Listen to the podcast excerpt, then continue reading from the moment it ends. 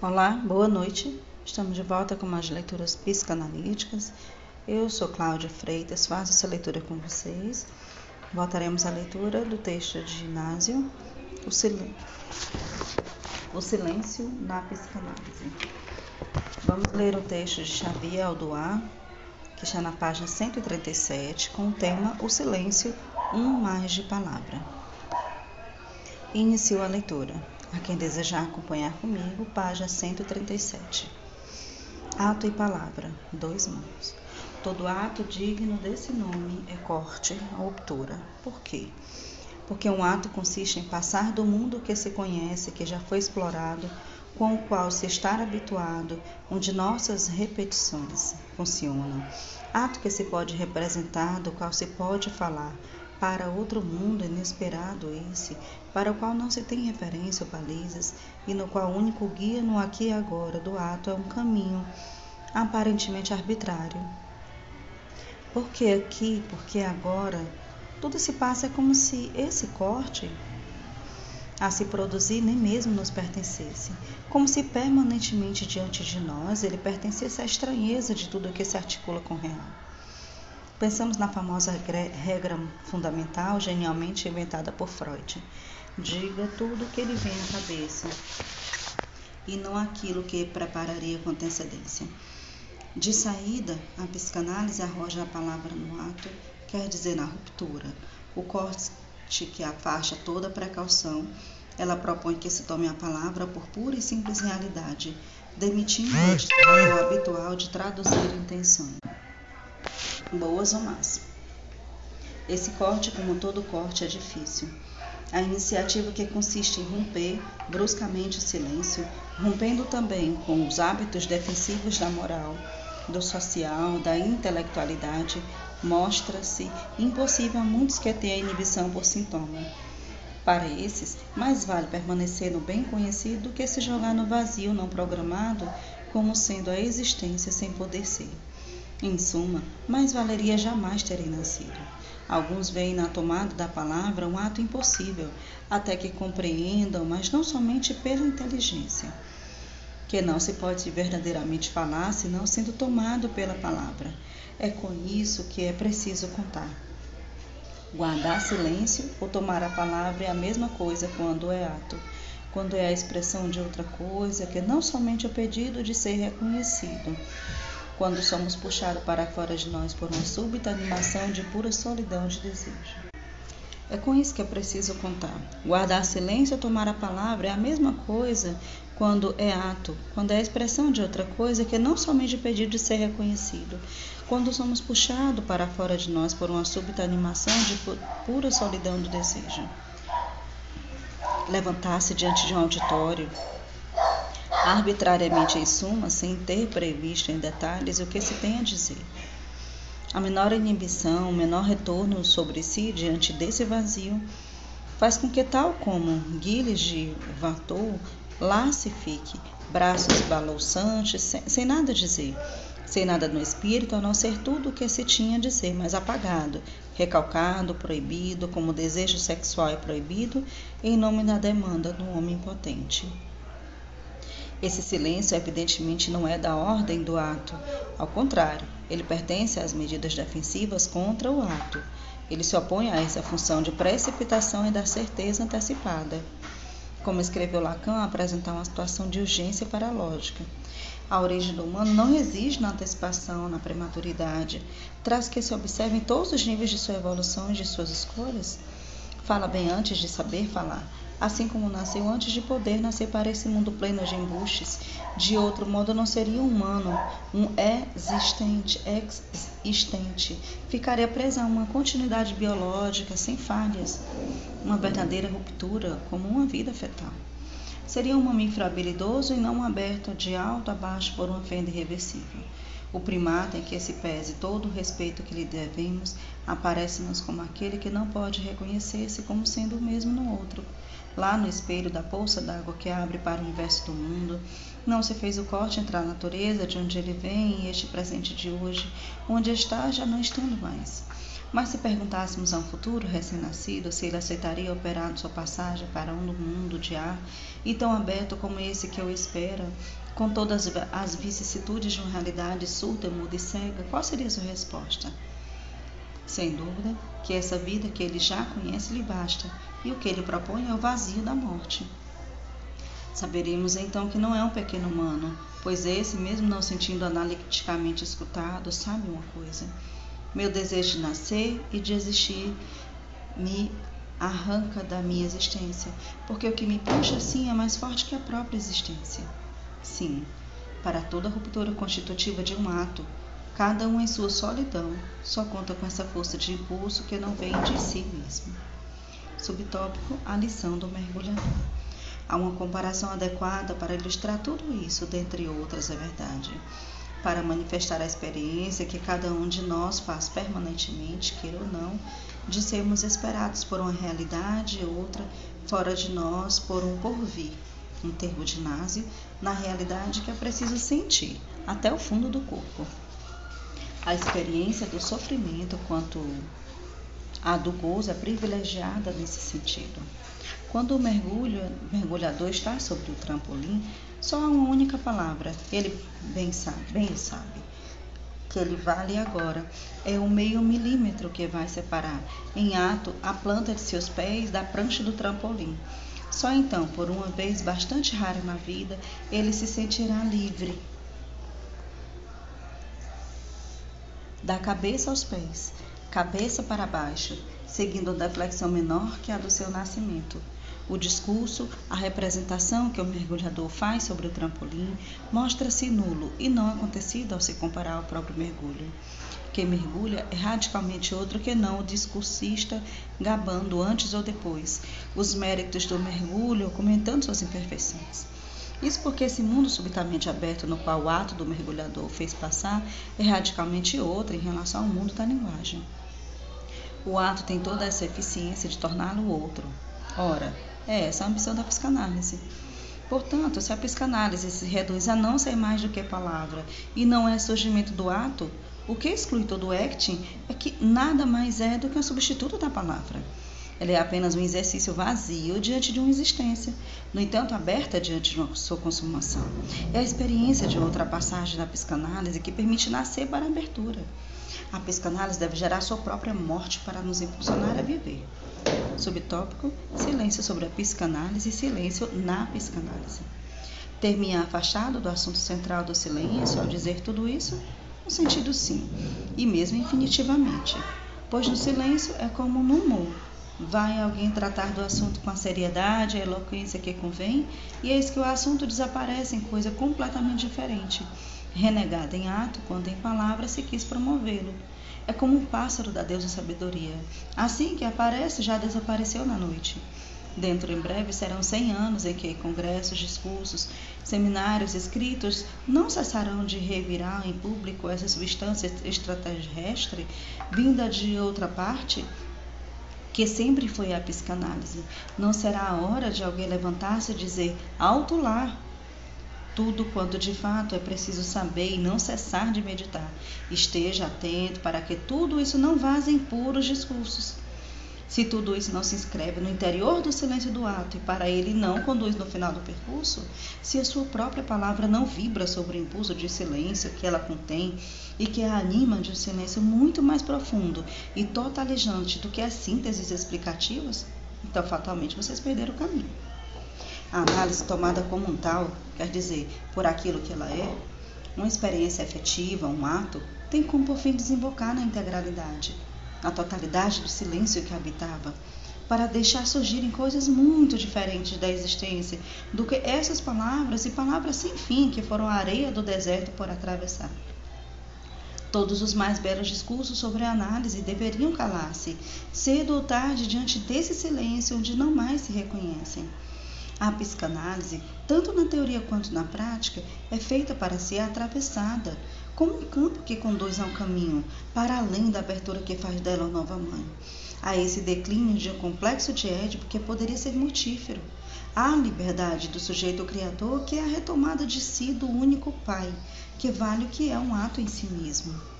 No interior desse começo que não tem fim, para retomar a bela formulação de Otávio Manoni, é que é a transferência. Surge o ato quando a palavra sente que chegou à encruzilhada onde deve fazer silêncio para responder de verdade ao enigma da esfinge. Veremos com mais precisão como isso pode se fazer e como a não psicanálise trabalha no coração da dita psicanálise. Subtópico: Realidade, ato e função de desentranhadores. Como sabemos, o silêncio não pode ser apreendido como um termo isolado, como uma pura oposição à palavra. A oposição de dois termos sempre é um sofisma, se acreditarmos que seja pura e bela, e simples, pois é necessário um terceiro termo que engloba, cria, vê e sustenta esse par de opostos. Na verdade, o silêncio é um limite que no coração da palavra, em seu seio, a todo momento introduz essa palavra no porvir imprevisível. O silêncio se reveste uma característica de defesa que não abre a palavra nem a seu além, nem a seu alquém, que dá no mesmo. Ele se constitui e se sabe como um oposto da palavra, como um fechamento protetor desta a todo por vir. Uma teoria logicizante da psicanálise quis nos levar a crer que a palavra é feita para introduzir a palavra a mais palavras. É o próprio simbólico, de fato, só gerar o simbólico e assim constituir um mundo feito de puro discurso. Mas vale perceber que este mais de palavra tem outro nome, chama-se realidade.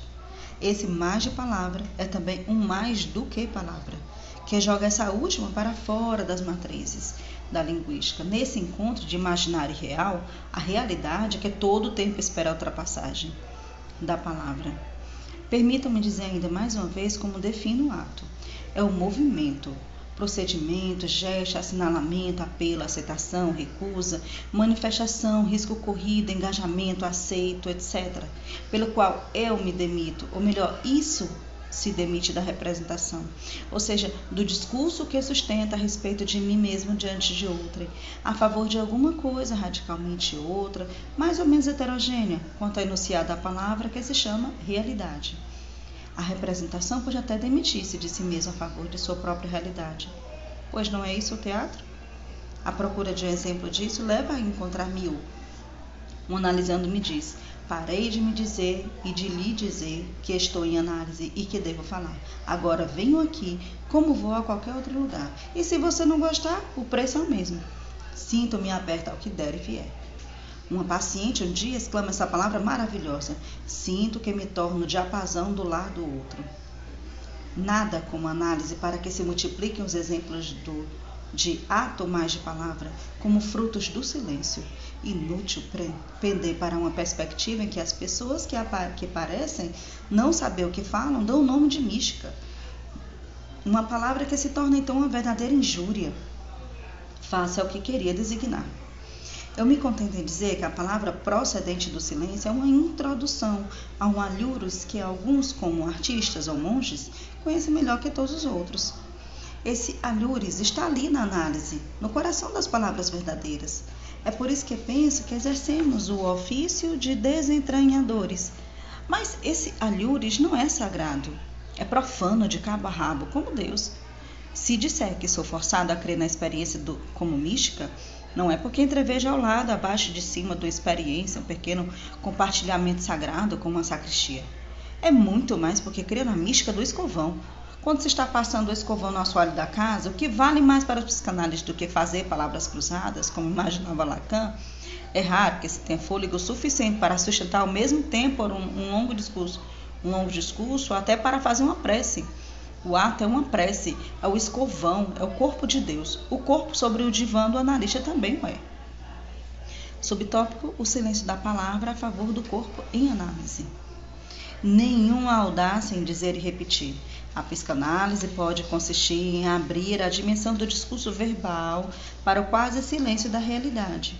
Esse quase silêncio, quase porque se faz ouvir, é o do corpo Alguns parecem querer que os analisandos deixem seus corpos na sala de espera, mas se isso aconteceu, é o organismo e não mais o corpo erógeno que conduzirá seus sofrimentos sem lugar, em vez dos desejos do corpo.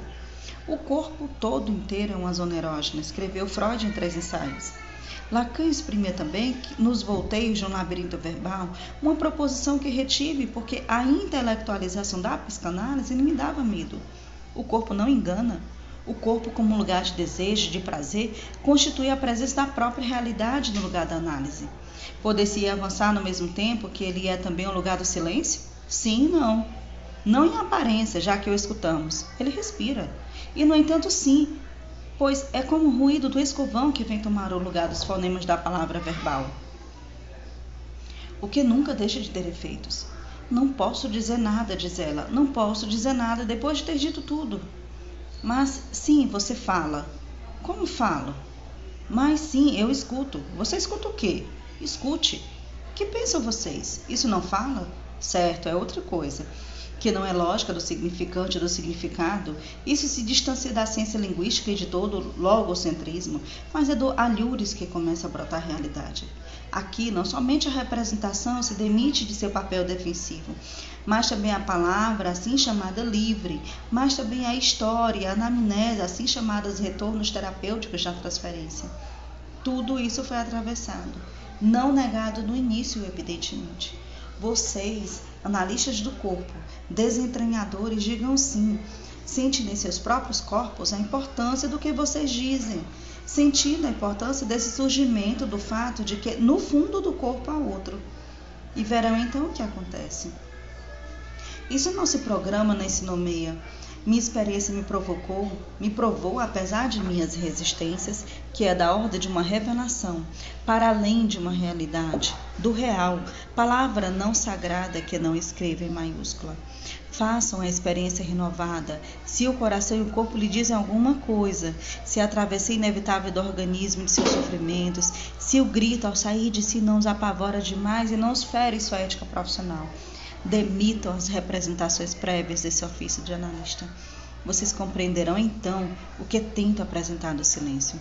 O silêncio é o núcleo ativo da palavra. A palavra, no breve instante que dele procede, é um grito, o que todas as convenções sociais nos ensinaram a calar. O que não impede que, calado ou não, o grito animador da palavra que virá em seguida esteja lá. Toda paixão, no amplo sentido do termo, o torna audível. Esta é justamente a especificidade do laço transferencial na análise. Permite esse momento de interface, como se poderia dizer entre o silêncio e a palavra. Essa voz que grita do deserto, ou esse grito que rasga de alto a baixo o véu do templo. Sabemos que o corpo é o templo, para ainda citar as Escrituras. Subtópico: O nascimento da linguagem. Há ainda uma proposição que eu gostaria de deixar para meditação. Então, quanto a minha, de qualquer outra, de tal maneira trivial. A palavra verdadeira, essa palavra plena de que falava Lacan, procede do silêncio e ele a retorna. O alhures de onde ela nos chega precede-nos infinitamente, mas não terá ela também precedido infinitamente o primeiro Homo sapiens que se pôs a falar? Para a palavra não existe tempo. As teorias empiristas do nascimento da linguagem, toda a filosofia de base linguística procuram, ao contrário, analisar uma perspectiva causal dos elementos que permitirá a aparição de tal fenômeno na cadeia dos eventos e das causas do universo. No entanto, sabemos que é trabalho perdido interrogar-se sobre a pré-existência do ovo ou da galinha. Petição de princípio interrogar-se sobre a origem da linguagem, quando isso só pode ser feito no interior da linguagem. Mas se causarmos o grito ou deixar que a causa do silêncio conte o caso, então surge como evidência que a origem está lá hoje, tão criadora quanto inalcançável, e que isso situa nossa experiência, Zeitlus, fora do tempo. Qual é o tempo necessário para que surja um ato? Com que cronômetros será medido? Que espessura tem uma interface pura? Qual foi o tempo necessário para que acontecesse esse Big Bang que abriu a história do universo? Um texto longo, sem dúvida, impublicável, tentei mostrar que há uma linguagem para além de todo saber, mas essa linguagem já não é mais a realidade, a qual se faz do encontro do imaginário do real. Se não pode haver um além da linguagem, nem por isso a linguagem deixará de mostrar o seu além, assim como o horizonte recua à medida que o caminhante avança. Násio e eu encontramos simultaneamente a abertura dessa linguagem ao dizer, até que o caminhante perceba que o horizonte é o terreno que lhe adere aos pés. A meu ver, o silêncio é esse momento do olhar, esse Augenblick que separa o horizonte que os olhos vislumbram tão longe e esse torrão de terra grudado no sapato. O horizonte está tão longe que sempre está lá. Nosso silêncio verdadeiro nos é de tal forma inacessível que faz ato de permanência na poltrona do analista, onde se sustenta e de onde emana. Esse ato ganha corpo não somente como uma realidade visível, audível e representável, mas como um núcleo não reconhecível de onde emana o grito. Subtópico: existe outro. É por isso que não deixa de utilizar essa formulação que a muitos parece obscura e que, segundo pensam alguns, só poderia preceder de um iluminado. Sim, sou iluminado pelo outro, pelo que escuto surgir do silêncio de meus analisandos. A formulação é: existe o outro, que não se ponha uma maiúscula nesse nome que não tem nome. Passe o escovão ou grite um grito que lhe ultrapasse e lhe carregue para o divã de seu analista, que não aguentará talvez, e lhe dirá para se acalmar. Mas se existe o outro e ele não está a serviço nem do gozo, nem da angústia de nenhum outro. Fazer silêncio não é forçosamente continuar a se calar, é deixar o tempo desaparecer. O tempo é supressão do espaço, o espaço é supressão do tempo mais formas que passarão por esotéricas e inexplicáveis. Mas não. O espaço, enquanto liberado pela abertura do imaginário, sendo esse imaginário, por sua vez, revelado na dimensão do espelho, o reverso do mundo, suprime o tempo em que toda extinção em que permite a aparição daquilo que é especificamente humano, a simultaneidade. Atualmente, a física dita relativista mostra que não pode haver simultaneidade no universo, já que todo corpo, tão ínfimo quanto se queira e mesmo sem massa, alguns, como os fótons ou os neutrinos, por mais próximos que estejam de outro, não deixam de estar separados por uma distância que é a influência energética de qualquer natureza. Interações forte, fraca, eletromagnética ou gravitacional. Levará tempo para percorrer. Ora, não imaginário. O espaço que aí se descortina se manifesta como idêntico a si mesmo na simultaneidade imaginária de fato de seus elementos. Deixemos assim: o tempo suprime igualmente o espaço. Ele não detém seu voto, e o espaço não passa de um corte arbitrário, tanto quanto imaginário. Esse momento que eu carrego em seu interior.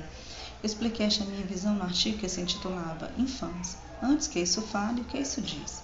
E inventei uma parábola a da ponte que um poeta arquiteto projetou a construir. A plataforma dessa ponte de Arcachon em direção ao mar, mas em direção a que outra margem? É que não há quem o alcance. A margem, o próprio espaço. Outros, os sábios calculistas, quereriam que a alça dessa grande obra louca fosse calculada que se assentar sobre a inércia das pedras, em minha comparação às palavras certas e refletidas. Não, diz o poeta, palavra antes da linguagem, que atravessa o tempo, tendo por única bagagem o campo que converte o espaço e o torna a margem onde o tempo se ultrapassa. Com certeza a ponte cai, corta-se a cabeça do poeta, todo voo cessa, com a condenação do imaginário, volta-se ao que aprendemos a chamar de vida obsessiva. Por nada sem descanso empilharam-se pedras. De fato, as palavras que se consideram informações de computador e que não podem nem preceder o silêncio, nem dele proceder, nem dar o testemunho dele e voltar a ele. Essas palavras são pedras e nada mais. Empilhá-las indefinitivamente, a ameaça da humanidade de amanhã é suprimir o tempo humano e criativo em nome do espaço e da repetição. Freud viu aí o lugar das pulsões de morte. Nada mais silencioso em aparência do que um seixo, mas só em relação à nossa palavra de hoje. Um geólogo, um cristalográfico, um físico, um planetólogo sabe com propriedade restituir-lhes uma história, uma palavra, portanto. O carbono 14, por exemplo, diz sua idade. O subtópico ser humano, esse parlar silêncio. Quanto a mim, penso que o verdadeiro parlante par, par letre é o seixo. Ele fala com seu ente e não com sua presença. Ao existente, eu chamaria por um nome que seria o único a lhe convir. Ele é um parlasilente. Ele precisa passar pelo silêncio para enfim poder falar. Há muito a dizer. Tentei em muitos lugares desse silêncio em cujo bojo o tempo e o espaço se suprimem passando subitamente de um dentro do outro, eles são testemunhas de um lugar ou outro, do desentranhador que é o psicanalista, que não aquele onde a palavra causeia de sua origem. Ela tem mais sucesso em causar sua origem ao criar essa interface que é o grito. Há muito a dizer, tentei em outros lugares desse silêncio em cujo bojo o tempo e o espaço se suprimem passando subitamente um dentro do outro, eles são testemunhas de um outro lugar, no desentranhador, que é o psicanalista, que não aquele onde a palavra causeira sua origem. Ela tem mais sucesso em causar sua origem ao criar essa interface, que é o grito. Mais ainda do que Pascal, a quem o silêncio eterno dos espaços infinitos apavorava, os sábios, divulgadores da física dita quântica nos dizem atualmente que esse campo de medida, que é um fóton, registrada como um quanto ínfimo da energia, muito pouco tempo atrás, um ano-luz do fotoreceptor era uma onda de probabilidade sem espaço determinável ocupando 10 elevado a 27, um bilhão de bilhões de quilômetros quadrados. E o que diz a linguagem dos sábios quando, para a divulgação, se dirige a um vão com esse rebanho de carneiros comuns que somos nós? Mostrei em outro lugar que a linguagem cai então num paralogismo sério, quer dizer, uma lógica falaciosa de fato, pretendem fazer-nos pular de uma linguagem peculiar à expressão das leis causais elementares da natureza. A matemática para a linguagem de nosso dia a dia, me passa o sal, que tem outras referências e escalões de medidas diferentes, emprestados à experiência sensível levar-nos a crer que se pode passar simplesmente assim de uma teoria científica verdadeira em si a nossa prática cotidiana é querer persuadir-nos de que uma metalinguagem engloba, domina e se dá por referente de todas as outras linguagens. Um paralogismo desse deve ser denunciado nas ciências quânticas ou na teoria psicanalítica. Na realidade, o que nasce de um átomo de silêncio como uma fruta madura, no curso das análises, como no mais íntimo de nossa vida cotidiana, quando cessam os falatórios de fachada, é ao mesmo tempo a percepção originária desse ponto inalcançável do real. O simples fato de estar lá, sem ter nem a possibilidade nem o gosto de representarmos, de refletirmos, de imaginarmos, esse ponto de real e total contingência que só aparecerá no momento da nossa morte e de quebra a percepção simultânea de todas as formas do baile de máscaras da palavra, do agir, do sofrimento e do gozo, de tudo quando faz o pão cotidiano da nossa vida, essa vida dentro da realidade, análogo em todos os pontos, essas ondas de probabilidade que proíbem para sempre qualquer certeza de um conhecimento simultâneo do ponto de nossa posição e de nossa velocidade de existir. Nenhuma síntese parece possível para essa dupla percepção, para esse de uma só vez, que nos mergulha no profundo silêncio de um céu, desde então vazio como Deus sagrado. Somos tomadas no além de uma linguagem que, no entanto, sempre sem descanso está em vias de se dizer. Por isso que cada leitor me desculpa essa paixão de falar, que assim me faz renegar minha causa por querer apresentá-la. Fim do artigo. Próximo artigo que leremos é o texto de Christian Odox, O Grito e a Coisa. Finalizamos por aqui. Obrigada a todos que continuaram até aqui.